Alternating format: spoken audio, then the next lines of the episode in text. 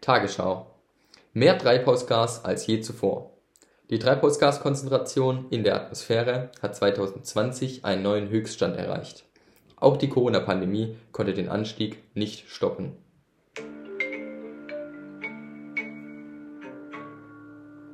Herzlich willkommen zu unserer ersten Podcast-Folge Klartext Klima.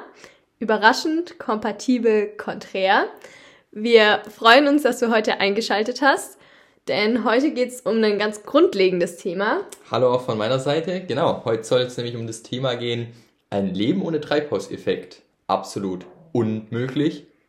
Genau, also unser, unser Podcast heißt ja Klartext Klima und deshalb geht es heute erstmal um den Klimawandel und um den Treibhauseffekt. Da fällt mir gerade ein, ich habe diese Woche auf den Wetterbericht geschaut und es war ja so erstaunlich warm, das lag safe am Klimawandel.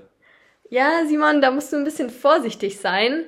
Ähm, nämlich beschäftigen wir uns jetzt erstmal mit der Frage, ähm, was ist überhaupt das Klima? Und da muss man erstmal unterscheiden zwischen Wetter und Klima. Während das Wetter den aktuellen wechselnden Zustand der Atmosphäre beschreibt, also zum Beispiel ob es regnet oder ob es schneit, wie warm oder wie kalt es ist, ähm, beschreibt das Klima eben den Zustand der Atmosphäre über einen sehr langen Zeitraum ähm, an einem bestimmten Ort. Das heißt, über 30 Jahre meistens wird gemittelt, ähm, wie sich eben verschiedene Klimaparameter, eben auch zum Beispiel die Temperatur oder Niederschlag verändern. Und es ist eben nicht nur ein Tag an einem Messwert, sondern es ist eine gemittelte Statistik sozusagen. Verstehe, also nur weil es gestern sehr heiß war, ist es nicht direkt auf den Klimawandel zurückzuführen, aber die Wahrscheinlichkeit für einen solchen heißen Tag ist durch unseren Klimawandel gestiegen. Genau. Okay, bisher wissen wir jetzt also, was Klima eigentlich ist. Aber wenn wir uns jetzt das Klima in einer ganz, ganz großen Region anschauen, also unserer gesamten Erde, dann stellen wir fest, dass wir eine bodennahe Mitteltemperatur von knapp 15 Grad Celsius haben. Also wenn man alle Regionen anschaut über einen ganz langen Zeitraum, dann ist es gemittelt eben 15 Grad heiß bei uns. Und das Interessante ist, das wusste ich auch ganz lange nicht, dass wenn man sich jetzt den, ähm, wenn man den natürlichen Treibhauseffekt im Prinzip mal kurz außer Acht lässt, dass diese ähm, Mitteltemperatur dann eben auf minus 18 Grad Celsius runterschrumpfen würde. Das heißt, wir Menschen könnten eigentlich gar nicht hier leben. Minus 18 Grad, also das ist ja schon ziemlich eisig. Ähm, aber warum heißt das jetzt eigentlich Treibhauseffekt? Also wo ist da jetzt der Treibhaus? Genau, also Treibhauseffekt heißt es, weil es so ein bisschen so eine Analogie zu einem Gewächshaus ist.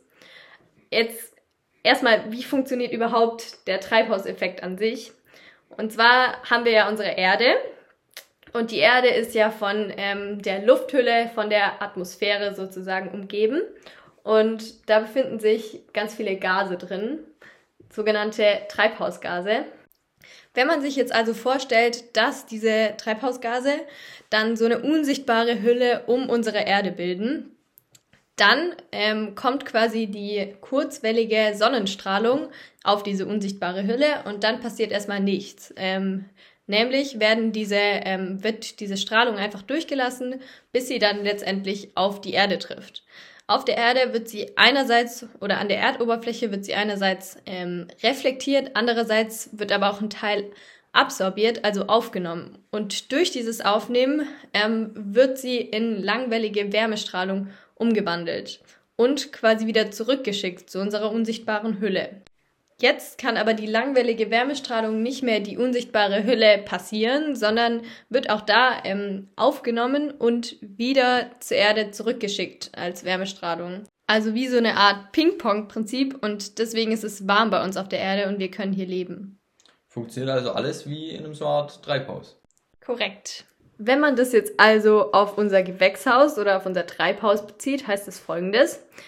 Und zwar, wenn die kurzwellige Sonnenstrahlung auf die Glasscheiben trifft, passiert erstmal nichts und die Strahlung wird durchgelassen und wird dann am Boden des Gewächshauses einerseits aufgenommen und andererseits reflektiert. Und durch dieses Aufnehmen entsteht eben auch langwellige Wärmestrahlung, die dann wieder zu den Scheiben zurückgestrahlt wird. Und ähm, langwellige Wärmestrahlung kann aber eben auch nicht durch die Scheiben durch, Das heißt, ähm, sie wird wieder aufgenommen und als langwellige Wärmestrahlung zurück zur Erde geschickt. Das heißt, in diesem Gewächshaus ist es eben besonders warm, was es eben auch besonders günstig für bestimmte Pflanzen macht, um dort zu wachsen. Ja, aber jetzt warte mal, also minus 18 Grad, das wäre ja schon ziemlich eisig, ja ziemlich mies auf der Erde. Ähm, dann ist ja der Treibhauseffekt gar nicht so schlimm, das ist doch eigentlich, den brauchen wir. Ja, also einerseits stimmt es, der natürliche Treibhauseffekt ist dafür verantwortlich, dass wir überhaupt hier leben können. Andererseits, darüber haben wir noch gar nicht gesprochen, gibt es ja auch den anthropogenen Treibhauseffekt. Anthropogen heißt sowas wie menschengemacht. Und der ist eben vor allem seit der Industrialisierung durch die steigende wirtschaftliche Tätigkeit und die großen Emissionen feststellbar. Dadurch haben wir also eine Verstärkung des natürlichen Treibhauseffekts und dadurch äh, wandelt sich unser Klima quasi seit der Industrialisierung immer mehr und man merkt quasi immer mehr diesen Einfluss des Menschen auf unser Klima.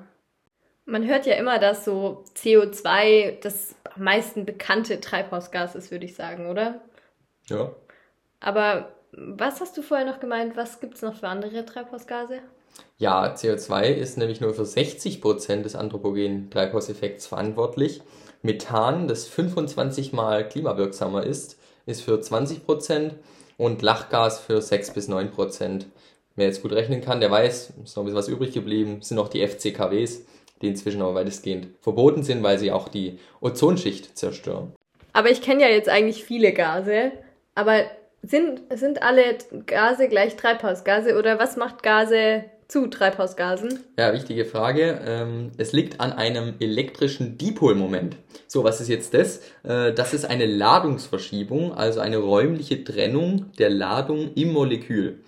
Dieses elektrische Dipolmoment macht dann ein Gas zu einem Treibhausgas, denn dann kann sie von Wärmestrahlung angeregt werden und diese Wärmestrahlung eben absorbieren und wieder zurückwerfen auf die Erde. Wenn wir uns jetzt mal CO2 anschauen, dann äh, kann man sich an der Strukturformel her, äh, kann man erkennen, dass die zwei Sauerstoffatome die Elektronen näher zu sich hinziehen und wir dadurch eine negative Ladung an den beiden Enden haben. Durch diese IR-Strahlung, also die Infrarotstrahlung, Wärmestrahlung, ähm, wird jetzt das CO2-Molekül eben zur Bewegung angeregt? Und ich stelle mir das nur so ein bisschen vor, das bounce dann da so ein bisschen hin und her an den Enden. Ähm, und dadurch, ähm, es bewegt sich, es ist richtig äh, Party und dadurch wird es natürlich auch warm. Und ähm, diese Wärmeenergie wird dann wieder zurückgeworfen. Ähm, das war jetzt natürlich ein bisschen umgangssprachlich erklärt, aber im Prinzip ist es eben so, dass durch diese Wärmestrahlung dieses Dipolmoment im CO2-Molekül entstehen kann und dieses Dipolmoment ist dann dafür verantwortlich, dass eben die Wärmestrahlung reflektiert wird. Das heißt also, dass äh, alle Treibhausgase im Prinzip so einen Dipolmoment aufweisen. Genau, es gibt die Treibhausgase, die permanenten Dipol haben, äh, wie zum Beispiel Wasser, und es gibt eben die, die durch die äh, Wärmestrahlung dann einen Dipol ausbilden können, eben CO2. Und permanent heißt also quasi, dass sie einfach wie so ein Magnet äh, so angeordnet sind. Also so ein bisschen kann man sich das so vorstellen, ja. Okay. Also wenn man das jetzt quasi nochmal auf unseren Treibhauseffekt, den wir vorher so ein bisschen erläutert haben, überträgt, heißt es ja, dass die Treibhausgase diese Hülle um unsere Erde und innerhalb der Atmosphäre bilden. Und diese Treibhausgase weisen sozusagen eine Dipoleigenschaft auf. Und durch diese Dipoleigenschaft ähm, werden, wird diese Wärmestrahlung wieder ähm, zurück zur Erde geschickt. Und deswegen kommt es zu einer Erhitzung. Also die Dipol-Eigenschaft ist also Schlüsseleigenschaft, was den Klimawandel angeht. Ja, genau. Und jetzt ist es ziemlich krass, weil 2018 war die CO2-Konzentration in der Atmosphäre, äh, hat einen Rekordwert erreicht und zwar den höchsten Wert seit mindestens 800.000 Jahren. Wir verursachen also Bedingungen, mit denen der Mensch so noch nie zu tun hatte, seit er aufrecht gehen kann. Ziemlich krass. Krass. Aber weißt du, wie lange man schon, schon weiß von dieser äh, CO2 oder hohen CO2-Konzentration oder dass das CO2 eben einen großen Einfluss auf unseren Klimawandel hat? Ja, also es gibt äh, Berechnungen von Arrhenius 1896 schon. Der hat schon berechnet, dass bei einer Verdopplung des CO2-Gehalts sich die Erde um 4 Grad erwärmt. Also Verdopplung CO2-Gehalt, äh, Erde erwärmt sich um 4 Grad. Das ist ziemlich erstaunlich, weil die Rechnung war sogar zur damaligen Zeit korrekt. Nicht, weil der so gut rechnen konnte, das natürlich auch, aber weil sich die Effekte, um die er sich verschätzt hat, nach oben und nach unten ausgeglichen haben. Und es waren tatsächlich diese 4 Grad, die er berechnet hat. Verändert sich äh, also die CO2-Konzentration um das Doppelte, dann wird es 4 Grad wärmer. Krass, ja, das ist echt krass, dass es auch schon so früh so genau berechnet werden konnte. Ja, und vor allem, dass der Zusammenhang äh, klar war, schon damals, dass mehr CO2 äh, eine höhere Temperatur bedeutet. Ja. Okay, jetzt wissen wir also vom CO2 und von unserem natürlichen Treibhauseffekt, der durch das CO2 eben verstärkt wird.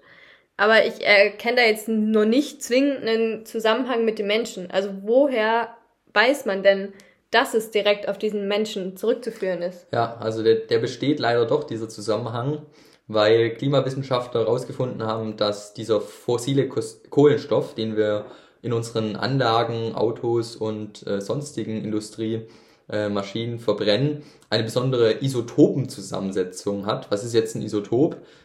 Isotope sind praktisch einfach verschiedene Varianten von ein und demselben Atom. Sie haben die gleiche Ordnungszahl, also stellen daher dasselbe Element dar, aber sie haben eben unterschiedliche Neutronenanzahlen. Das heißt also, dass es verschiedene Kohlenstoffatome gibt, die also alle Kohlenstoffatome heißen, aber eine unterschiedliche Anzahl von Neutronen haben. Genau, die haben gleich viele Protonen und Elektronen, haben aber eben eine unterschiedliche Anzahl von Neutronen und sind deswegen unterschiedlich schwer. Und deswegen sind sie zwar das gleiche Element, aber ein anderes Atom. Also hilft uns das quasi bei der Spurensuche, um herauszufinden, wer den oder von wem das CO2 letztendlich stammt in der Atmosphäre. Das heißt, man kann die verschiedenen kann sich die verschiedenen Moleküle bzw. Atome anschauen und gucken, okay, von wem stammt es jetzt, abhängig von der Anzahl der Neutronen. Genau, die Neutronen sind praktisch wie so ein Stempel für die Moleküle und an diesem Stempel können dann die Naturwissenschaftler erkennen, okay, das muss fossilen Ursprung haben, das wird vom Menschen verursacht. Interessant. Also, fassen wir mal zusammen, was wir heute gelernt haben. Erstmal beschreibt das Wetter nur den kurzfristigen Zustand der Atmosphäre und das Klima eben vor allem den langfristigen, über einen langen Zeitraum gemittelten Zustand über 30 Jahre. Ohne den natürlichen Treibhauseffekt könnten wir nicht hier auf der Erde leben, denn es hätte minus 18 Grad Celsius. Und deswegen ist der natürliche Treibhauseffekt für uns lebensnotwendig. Der anthropogene Treibhauseffekt dagegen ist der Grund allen Übels, also für den Klimawandel, und dieser ist eben vom Menschen verursacht. Die Voraussetzung, dass ein Treibhausgas auch ein Treibhausgas ist, ist eben das Vorhandensein eines Dipolmoments, das diese Wärmestrahlung nicht mehr durchlässt und die Erde aufheizt. Und zuletzt haben wir gelernt, dass wir dank der Isotope wissen, dass das CO2 in der Atmosphäre tatsächlich vom Menschen stammt, also einen fossilen Ursprung hat und wir dafür verantwortlich sind, dass die Erde sich aufheizt.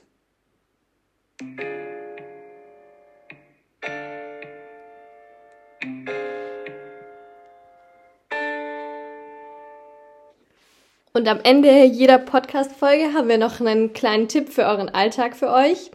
Und diese Woche wäre dieser Tipp, dass ihr einfach mal der nächsten Person oder irgendeiner Person, der ihr als nächstes begegnet, den Treibhauseffekt erklärt. Und dann ähm, lernt nicht nur die Person was Neues dazu, sondern auch ihr lernt, den Treibhauseffekt zu erklären. Genau, wir sind am Ende unserer ersten Folge angelangt. Ein Leben ohne Treibhauseffekt, absolut unmöglich. Wir sind gespannt, welche Blicke ihr bekommt, wenn ihr anderen erklärt, dass die Erde eigentlich minus 18 Grad hätte, ohne den natürlichen Treibhauseffekt. Und zum Schluss gilt es nur noch für uns zu sagen, folgt uns gerne auf Spotify, damit ihr keine neue Folge von uns verpasst. Auch auf Instagram sind wir unter Klartext Klima zu finden. Und wer noch ganz oldschool eine E-Mail schreiben möchte, gerne an klartextklima.gmail.com. Wir wünschen euch noch eine schöne Restwoche und Ade. Bis dann.